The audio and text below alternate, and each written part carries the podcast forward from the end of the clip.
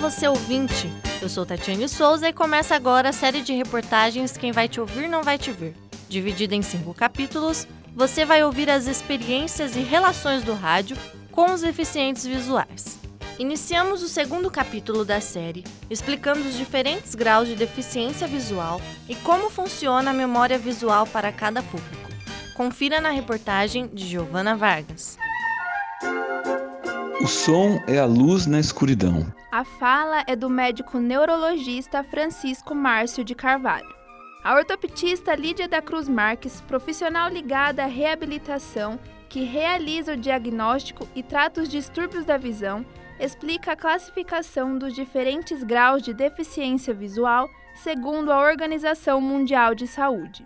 A classificação depende de fatores como acuidade visual e campo visual. Definições e classificação da deficiência visual. Aí você vai ter desde sem nenhuma deficiência ou um leve comprometimento, comprometimento visual moderado, comprometimento visual severo, e a partir de um certo nível você tem tudo chama cegueira. A Organização Mundial de Saúde, ela trata assim, quando a visão a pessoa pode usar muito ainda a visão, é considerado baixa visão.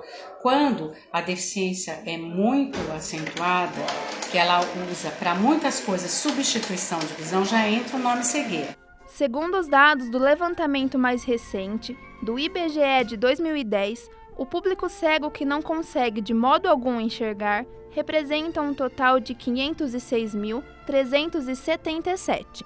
Já os que apresentam grande dificuldade para ver representam 6.056.533 pessoas.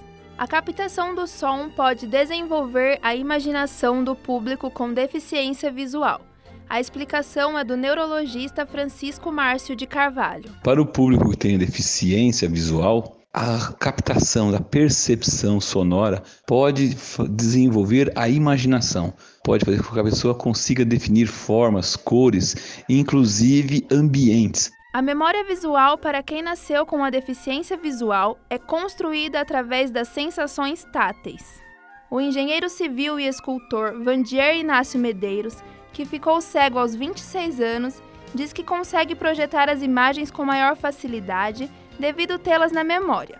E ainda explica que seus sonhos são através das sensações e não mais através das imagens. Quanto à questão de projeções de imagens, sim, tanto na, na televisão, quanto no rádio, quanto em tanto quanto eu vou assistir um filme ou alguma programação específica, que ainda é muito pouco, ainda com audiodescrição, eu vou construindo as cenas, né? E eu tenho essa facilidade pelo fato de ter enxergado, né? Eu tenho essa vantagem, né?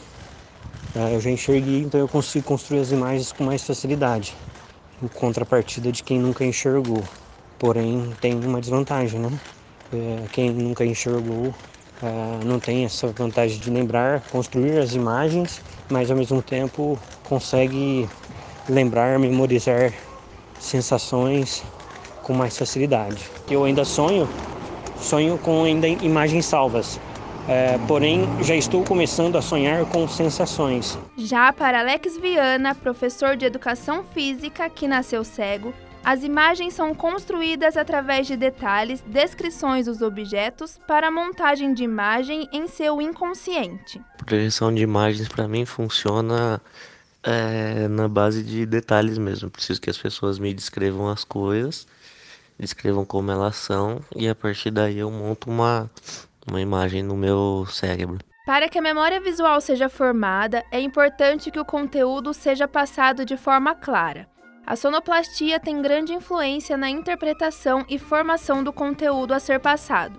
É o que explica o sonoplasta César Leite. Em relação aos deficientes visuais, eu mesmo já tive contato com várias pessoas né, que estavam lá do outro lado ouvindo a gente e que eh, eram deficientes visuais e que tinham a, a pessoa, a figura do locutor ou daquela determinada emissora como uma companhia no dia a dia. Né? A sonoplastia pode ajudar, sim, a melhor interpretação do conteúdo se ela for bem clara. Quando uma voz estiver passando alguma informação, que os efeitos sejam apenas para ajudar a compor o cenário. A voz tem que ser clara naquele momento para a pessoa ouvir bem, não só o deficiente visual, o ouvinte em geral, né? Quando o efeito for utilizado, que seja num momento que ajude a compor aquele texto, né? A partir do momento que todos os efeitos usados têm um sentido, né? Aí ajuda a compreensão.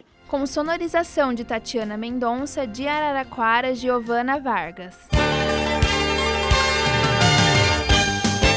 E esse foi o segundo capítulo da série de reportagens Quem Vai Te Ouvir Não Vai Te Ver.